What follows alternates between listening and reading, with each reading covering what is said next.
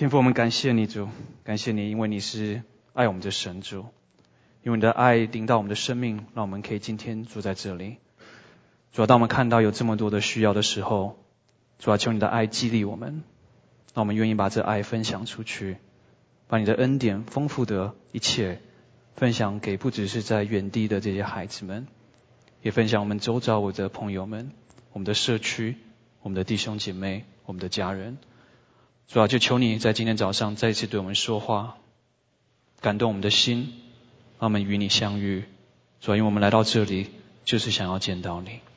我们谢谢你，我们这样祷告，奉耶稣的名求，Amen。啊，事实上我刚刚看了以后，那个秋人的那个影片呢，实际上我有点难过。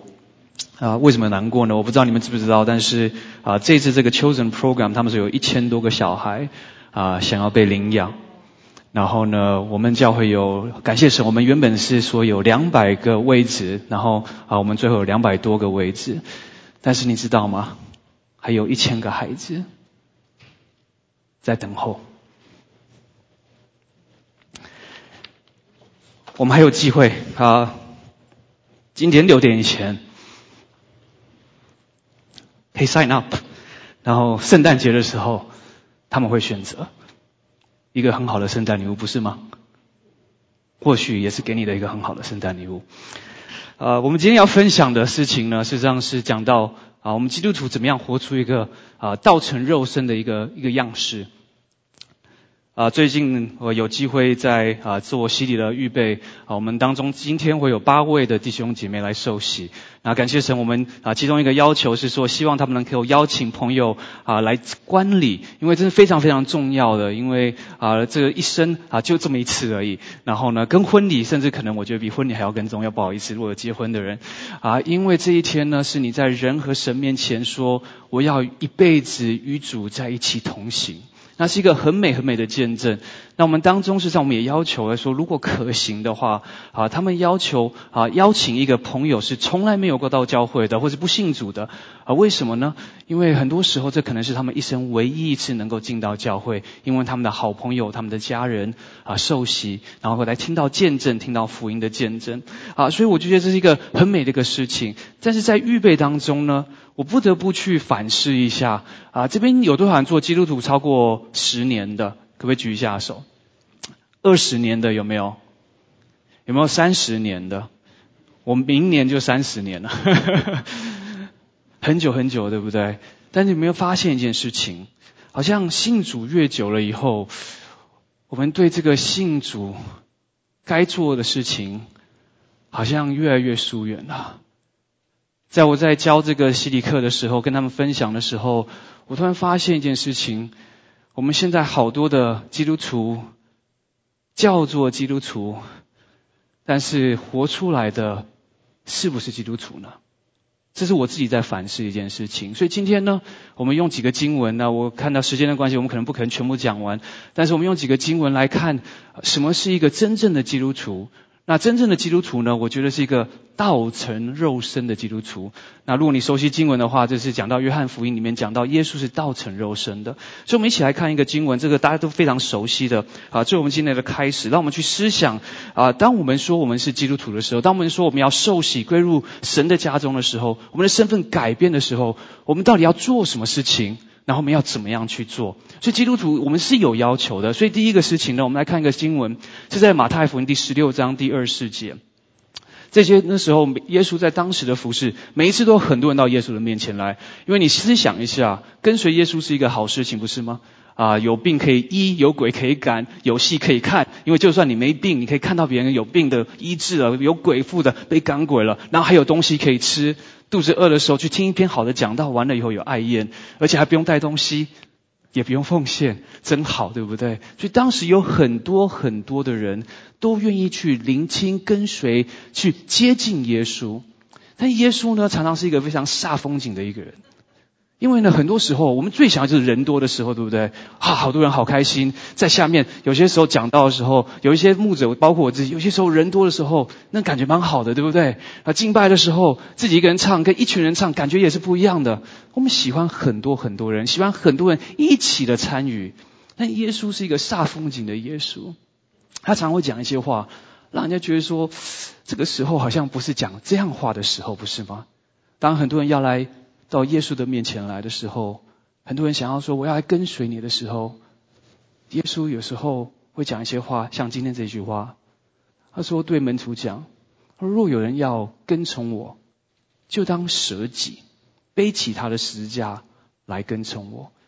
那这句话听起来都蛮简单的嘛，就是说，哎，来跟从我就舍己啊，然后背起他的十字架来跟从我啊，非常简单的一句话。但事实上，在当事人他们听到的话，实际上是一个非常震惊的话。为什么呢？因为他说要来跟从我，首先是一个决定。OK，耶稣从来不会说你一定要做这些事情，这就是我们的决定。好像今天洗礼或者你信主的时候，都是你要自己去做决定的。而不是因为别人叫你做这个决定的，所以耶稣说的很清楚：如果今天你要受洗，你要信主，你要跟随耶稣，他不会要求你的，他不会逼你的，是你要做这个决定的。所以我也希望在我们的信仰当中，我们要去做这样的决定，不是说因为我爸爸，或是我妈妈，或是我孩子，或是我老公，或者我太太叫我到教会去，叫我信耶稣。这让我信主的时候，我可能也分享过，受洗实际上是在啊九四年的时候受洗的。然后是复活节，我还记得很清楚。然后那时候受洗的牧师他问我一句话，他说：“你为什么要受洗？”然后我说：“因为我爸爸。”然后大家就笑了。但是呢，大家以为我是因为我爸爸叫我受洗，我就受洗。所以后来我在啊施工当中，我常常都会跟小朋友讲说：“不要因为你爸妈叫你受洗就受洗，因为或是你朋友要受洗，他们一群人一起受洗，真的会有这种的事情，蛮有意思的。”我说：“你们要受洗，一定是应该你们选择要受洗。那为什么我当时说因为我爸爸我受洗呢？”因为我看到神在我爸爸生命当中做的改变，我看见那个活生生的见证以后，我说我要信这位神。但是呢，这个决定还是在我，不是吗？是我要相信跟随这一位神。所以耶稣对一切要跟随他的人，不管有什么原因，今天你来到教会，可能有饭吃，可能有好朋友在这里，可能有各式各样的原因，但是最后。你若要跟耶稣有关系的话，一定是要你自己做这个决定的。所以耶稣说：若若你若想要做这个事情的话，我不逼你。你若想要做这个事情的话，是有代价的。他说：第一个事情就是要舍己。那我们常常想舍己，好像没有什么了不起嘛，就是舍己，就是我都有的多给一些出去，好像这个秋人一样，一个月三十九块钱，可能你每天少喝一杯咖啡就有这个钱了，对不对？这没有什么了不起。你知道这个这个 inflation doesn't work，因为我三十年前开始参与这个世界展望会的时候，那时候就是三十块加币一个月而已，到现在还是三十九块美金而已。我想说，这三十年过去了，这个这个金钱实际上没有涨太多，对不对？但是很多时候是让你去思想一下，我们在耶稣说你要跟从要舍己的时候，我们通常舍己的方法是说，我有多的我给去给上帝，或是我觉得我有能力的我去多一些多出来一些的分一些出去的事情。但是耶稣这边说的舍己，不是说你有多的给出去，他这边呢，我觉得英文翻的非常好，说 deny yourself。他说舍己的意思是说对你自己说不，不要，不行。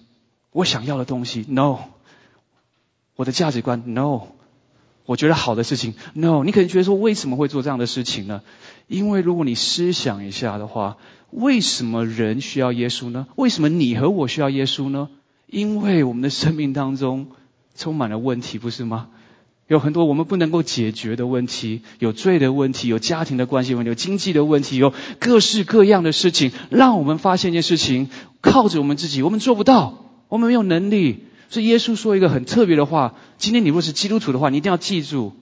他说：“我有病的人才需要医生。”他说：“我来的是要寻找拯救失丧的人。”所以如果你很好的话，你会发现一件事情：你说我不需要耶稣。如果你什么事情都没有问题的话，你也发现说这些很多所谓的好人很难信耶稣，是为什么？因为他们觉得他太好了，就不需要耶稣了。但是，唯有人发现自己不够的时候，有问题的时候，有需要的时候，他就会转向耶稣。那为什么我们会有到那个点呢？你知道，我看来看去啊，我们生命当中为什么出了很多的问题？你知道，最终问题都出在谁身上吗？我的身上，我们自己的身上。我做的决定、我的思想、我的价值观、我的经验、我的骄傲、我的软弱、我的罪，导致于我伤害了自己，伤害了别人。所以他说：“你们要跟从我的话，第一件事情要做什么事情？把自己放下来，跟自己说不。因为你知道吗？每一次你跟自己说 yes 的时候，发生了什么事情？不是好事情。”很多的时候就出了问题了，对不对？我们想要做的事情去做了，结果发现一事情，结果跟我们想象不一样。我分享过很多次，我觉得蛮好玩的。所以我记得在大学的时候，我一个好朋友，他比较害羞，他喜欢一个女生，然后呢，我就。自告奋勇的说：“我帮你去跟他讲话，因为我脸皮比较厚，所以呢，我就说我去帮你认识他，我去帮你问他喜欢什么东西。问问问问，问到最后以后，那时候我已经跟我太太在一起了。问到最后的时候，那个女生问我说：‘你是喜欢我吗？为什么一直问我这些事情？’你们知道了吗？因为我们想象的东西，我们要做的东西，我们觉得好的东西，往往都不是那么好。所以耶稣说：‘你们要。’舍己，跟你们自己说 no，因为我们很多时候遇到困难的时候、困境的时候，就是因为我的问题。所以舍己是一个理所当然的事情，不是吗？但是我发现，在信仰当中，在这过去三十年当中，舍己是一个非常非常难的功课。因为我很喜欢自己做主，因为我觉得自己做主的时候，我就在掌握权当中，我有 control。我可以控制自己，控制别人，控制未来。我们说，我们可以靠着自己做很多的事情，但是我们发现了一件事情：当人为首的时候，我的生命会一团乱，我的服饰会一团乱。我的婚姻会是一团乱。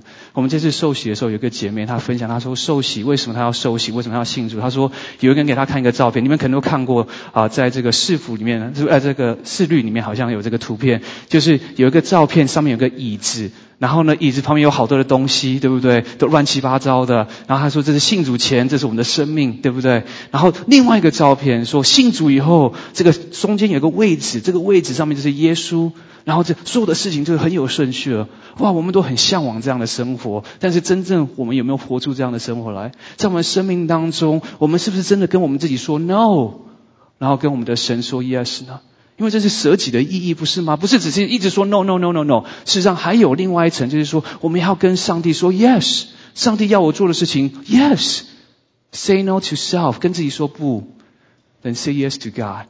跟上帝说：“是的，我愿意做这样的事情。”他说：“若人要跟从我，这是第一件你要做的事情。Say no your self，是跟你们自己讲说：Say no to myself，right？你们跟自己说一下，我要跟自己舍己，就是说不要做我要做的事情，要做上帝要我做的事情。这是第一件事情，就当舍己。但第二件事情，他说要背起他的十字架。那这又是什么意思呢？”那两千年前的人很清楚，但两千年以后的我们，有时候就会把它淡化了。啊，有些时候我们会带一个十字架在身上，戴耳环，然后或是我们常常在教会听到说，十字架就是你生命当中一些挑战，你要背起这些挑战，可能是你的原生的家庭，可能是一些的伤害，你要扛起这些责任，去面对你的生活当中的难题。但是两千年前的他们不是这样子听的，两千年前的他们听到十字架，他们第一个想到是什么？酷刑。第二个想到是什么？死刑。为什么呢？因为那个酷刑是什么？是把你吊在十字架上面，石木头上面，让你的血慢慢的流，让你的身体最后举不起来，然后呢，最后你能呼吸都会痛的。这个是酷刑，对不对？而且通常这个是死刑，而且是给最糟最糟的一个这个犯人才会去经历这样的事情的。他说：每一天呢，你要来跟随我的话，你说你要作为基督徒的话，你要准备好。为你的信仰付出生命，为你的信仰被人所陷害、所欺负、所伤害。所以两千年前的基督徒很清楚，他们信了耶稣以后，就是准备要死，而且是真的发生这样的事情，不是吗？你去读两千年前的历史，你会发现他们被丢到竞技场去，被石头打死。斯蒂凡的故事，《十徒行传》里就讲了，被人抓起来。下到监狱里面去，为什么？因为他们做人失败吗？因为他们犯罪了吗？不是，因为他们是基督徒，因为他们跟随了耶稣，因为他们代表了神在这个世界上面。所以耶稣对当时要来跟随他的人很煞风景的说：“你们来要准备死的。如果今天我跟你讲，你要信耶稣，就准备要死了。我不知道有多少人还要信耶稣，但是这耶稣说的，不是我说的。我们思想一下。那他后来说：再来跟从我。”所以他有一个先后的顺序，你要先做这个决定，我要不要这个耶稣？我要不要跟随他？你要的话是要付出代价。第一个代价你要跟自己说 no，第二个代价你要准备死，然后第三个才是来要怎么样来跟随他？那跟随他是什么意思呢？实际上这边就是说，耶稣的要求是跟随，在那个时候是告诉一个人说，你要他做你的老师。那老师是什么意思呢？是你他去哪里你就去哪里，他住哪里你就去住哪里。你有没有发现，在约翰福音第一章的时候？这些约翰的门徒找到耶稣的时候，他们知道耶稣是神的儿子。然后呢，耶稣说：“你们要什么？”他们说：“我们要知道你在哪里，你在哪里，我就要去哪里。你在生命当中要做什么事情？我们要的是你，因为在那时候，当你跟随一个老师的时候，你是要效法，不是指他教导的东西，还要效法他生活活出来的事情。那什么样是最好知道的方法？不是书上写的，不是听那个课堂说的。”是看他到底怎么样活，所以很多的年轻人离开教会，为什么？因为他在家里看到的，跟他在教会听的是不一样的。所以在那时候，他们人很聪明的，所以要知道一个人是是不是好的老师，是不是值得你跟随他，你跟他住在一起，你看一看他到底是什么样的人。所以要跟随耶稣的人，实际上是要完全的去进入他的生命里面，去学习耶稣所做的事情。那耶稣到底做了什么事情呢？大家做了很多很多的事情，但因为时间的关系，我们只能碰到一个事情，就是今天要讲的是在约翰福音第一章第十四节，这边说什么？说道成了肉身。住在我们中间，充充满满的有恩典有真理，我们也见过他的荣光，正是父独生子的荣光。所以第一件事情，我们要知道说，道成肉身啊，这个是给我们一个什么耶稣的榜样，OK？因为这个道呢，就是耶稣，对不对？我们都知道道就是耶稣。那他说道成了肉身，住在我们中间，这就是圣诞节的故事。圣诞节的故事就是说，神来到这个世界上，住在我们的当中，所以这是一个很美的一个故事。那我们的牧区每一个周五晚上有一个叫做 Seeker Group，就是说让大家来问问题的，然后给这些牧道朋友什么问题都可以问。然后我们刚好在圣诞节的时候，我们就问他们一个很简单的问题：我们说，如果今天呢，你想象一个君王的来到这个世界，因为耶稣说是以色列的君王，他来到这个世界，一个神来到世界的话。道成了肉身会是什么样子的情况呢？然后大部分人都讲很有意思，大部分人都讲，他说应该会有一个很特别的降生，对不对？应该会有闪电，应该会有大光，应该会是在，甚至有可能是在皇宫里面，对不对？我们在想象，如果一个国王的降生，应该是大家在庆祝的一件事情。所以在我们想到道成肉身的时候，神来到这个世界的时候，应该是非常风光的一件事情，应该是个了不起的事情。但是圣经却告诉我们，当耶稣道成了肉身的时候，他是住在我们的中间。那这个我们是谁啊？不是皇宫的我们，而是在一般生活当中的我们。他这个告诉我们一个很重要的事情：如果你今天要跟随耶稣的话，你要去效法他的一个很特别的地方，就是谦卑与人在一起。那你说这是什么了不起的？大概几个礼拜前，我去麦当劳，我的功课还没有学好。在去麦当劳时候，我看到一个 homeless 的一个人，然后呢，他是流浪汉。那流浪汉你们都知道会有一个味道的，OK？然后呢，啊，有些时候他们事实上是有很多的问题，比如说他们精神上，或是他们在啊药物上面。实际上我呃二十多年前我已经学过很多次这样的经验，就是说不要去用人的眼光来去看他，要用神的眼光去爱他们。但是那一天呢，我还想到我是带我小孩去学钢琴，然后我我通常就会去麦当劳去准备奖章或是教会的事情。然后呢，我看到他第一眼的时候，我就想哇，好脏，好臭。等一下还好戴口罩，这是我心里在想的东西。我说还好我有戴口罩，我没有闻到那个味道。我说我连我戴着口罩都可以闻到那个味道了。哇，那时候突然圣灵就指责我说我的心怎么是这样子？我看到他。怎么会是用这样的心呢？因为道成耶稣的这个榜样是什么？我们人是洁净的吗？是不洁净的。我们人是有问题的，对不对？他是圣洁的，他是完美的，但他看到了我们，他愿意来到我们当中，住在我们当中。然后那时候让我更觉得羞耻的是什么事情？你知道吗？那时候有一个妈妈带着一个小孩，我看到他们进来的时候。我第一个念头是什么？我说：“哎呀，希望这个 homeless 不要去去骚扰他们，因为我有小小孩嘛。我想说，如果他去，我就去去跟他们讲话或是什么的。但是你知道那个妈妈做什么事情吗？她转去跟他说：‘你想要吃什么东西？我买给你吃。’然后那个人就说：‘哦，我只要一杯咖啡。’然后那个妈妈说：‘你只要咖啡吗？好，要不要一个 sandwich？要不要一些薯条？’然后他就越越叫越多给这个这个这个 homeless 的这个 person。我那时候想到一件事情，我不知道他是不是基督徒，我希望他是基督徒。这个，我说他的生命的见证是道成肉身的见证，我不是，我迷失了。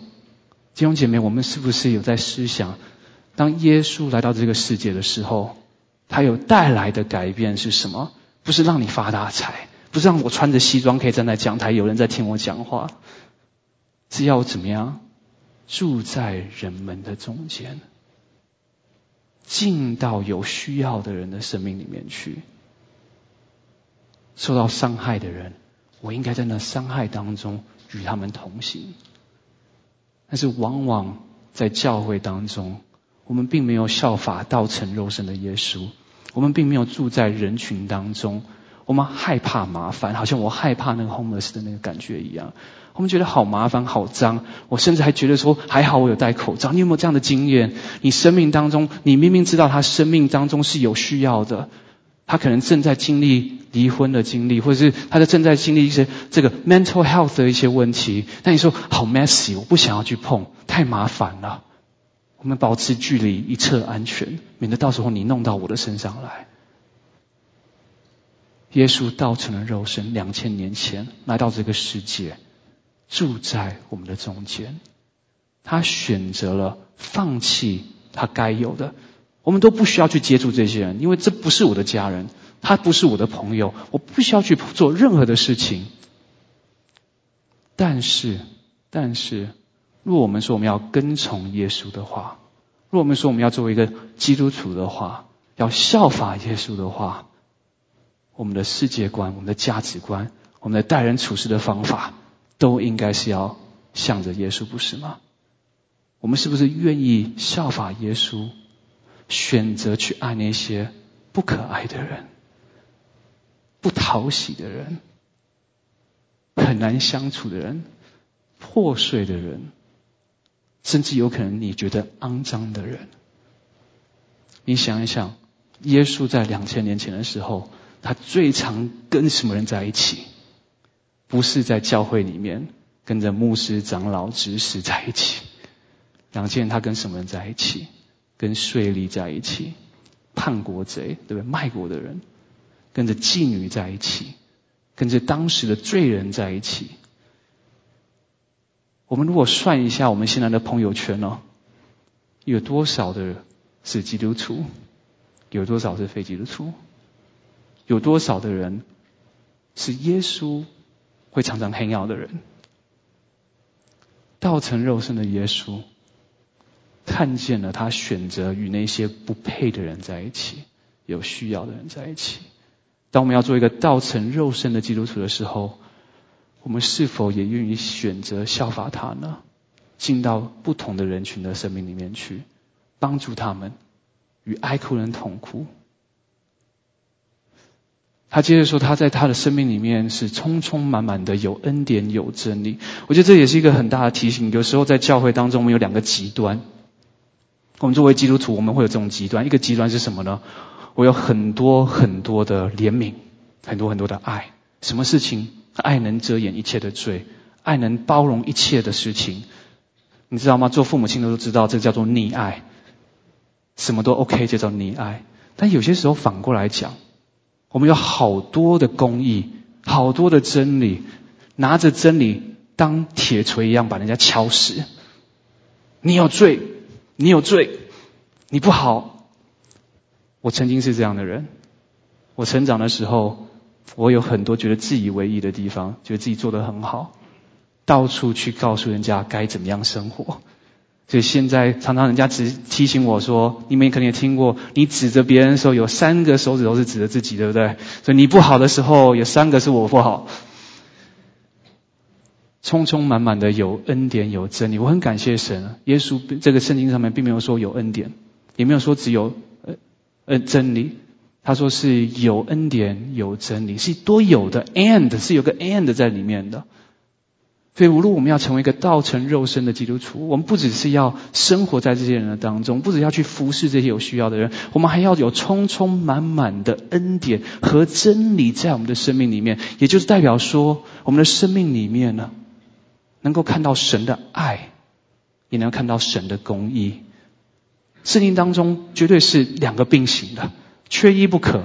如果你真的要去思想的话，它的顺序永远都是公义在前面的，再来是爱和恩典。为什么呢？你看十字架就好了。如果神今天只是一个爱的神的话，或是爱为先的神的话，不需要十字架。亚当夏娃犯罪的时候做什么事情啊？没事没事了，谁都会犯错嘛，对不对？干嘛这么 serious？是这样子吗？然后，他们受到惩罚，被赶了出去。为什么？因为神的公义一定要彰显。但是，但是，神的恩典跟爱也马上出现了。他们觉得羞耻了以后，神做了什么事情？很有意思。全世界的第一套内衣就是上帝做的。你思想一下，真的，全世界第一套内衣上帝做的。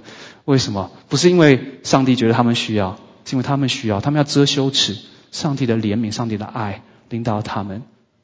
然后在那时候，我们已经知道了救恩的安排已经有了，神已经准备好要拯救他们了。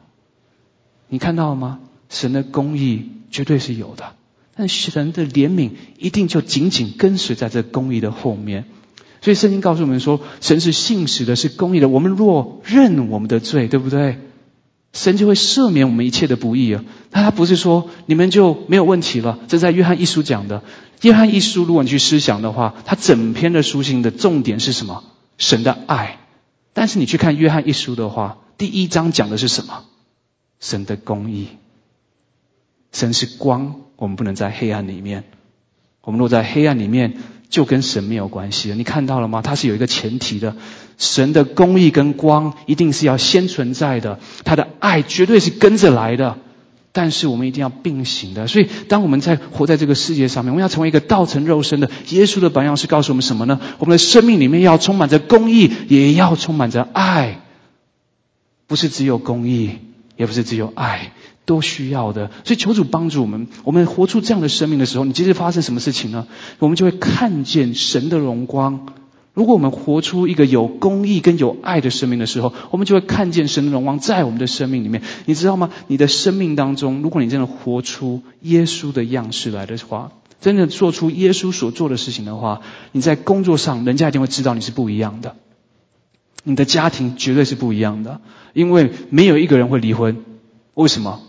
因为你做错事，你第一个说我要看我眼中的良木，不是我老婆错，绝对是我错，一定是我错，因为我的良木太大了，我有太多的问题了。我们先会去 self evaluate，我们会先看出，哎，我我我有罪的，我有问题的，对不对？那第二，就算老婆真的错了，圣经说什么？要爱你的仇敌。你试想一下，还有什么可以争吵的？我错，就算是你错，没有关系。上帝爱你，我也爱你。因为太太还不到仇敌吧，至少希望还不是仇敌。我们思想一下，如果我们真的活出耶稣基督的样式来，选择效法基督的生命的话，人们看见我们的时候，绝对是不一样的。如果今天你的生命充满着神的同在的话，传福音不是问题，最大的问题是什么？我们生命没有道成肉身的样式，没有真理，没有爱，没有神的同在，没有圣灵。我们都应该要醒察一下自己，到底我们现在是做基督徒吗？是不是真的耶稣基督在我们的生命里面做主做王呢？还是你的生命上面那个意志是你？是你的工作？是你的太太？是你的孩子？是牧师？是长老？Whatever it is。只要任何一个不是上帝在那椅子上面的时候，你就发现你的生命还是一团乱。你就发现说，你的生命并没有神的同在，缺乏能力，缺乏神的荣光。求主帮助我们，让我们再思想一下，在圣诞节来临的时候，去思想一下，我为什么要信？我信了以后，我做了什么事情？我有没有真正的去效法基督的榜样呢？是不是匆匆忙忙的有恩典有真理呢？是不是居住在有需要人的生命当中呢？求主帮助我们，那我们一起检查。我今天讲这个道不是来骂你们的，不要误会，我是来检验我自己的心。我是否活出基督要我活出的样式？等一下我要帮他们实习，我要问他们三个问题。第一个问题是你是否承认你是一个有罪的人？第二个问题是你是否相信耶稣基督是唯一的拯救的方法？第三个问题是你是否愿意一辈子跟随耶稣？我在课堂上跟他们说，任何一个说 no，一个问题只要任何一个说 no，不要受洗，因为你没有 ready。我在问我自己这个问题，前面两个很简单，我有罪，因为我真的很多罪。第二个问题只有耶稣可以救，也没有问题。第三个问题是最困难的，不是吗？我是否愿意一辈子跟随着耶稣？我们一起来祷告。天父，就求你帮助我们主，是啊，你的恩典、你的爱、你的怜悯、祝福，真的是很美主啊！我们都想要，但有些时候我们都忘记了，十字架的道路是要牺牲的，是一个窄门的，是要舍己的。只要准备好为我们所信的做出极大的牺牲的，就要帮助我们效法耶稣两千年前来到这个世界，不是来享受世上的赞美跟荣华富贵，主要乃是来到我们当中认识我们，居住在我们这些有罪人的生命里面，帮助我们主要让我们在生命当中去寻找这些迷失的人，带领他们回到你的家中。来经历你的爱，主要帮助我们愿意再一次的立志说，我们要一辈子来跟随你，不偏左不偏右。主，我们要一辈子的去行公义、好怜悯，存着谦卑的心来与你同行。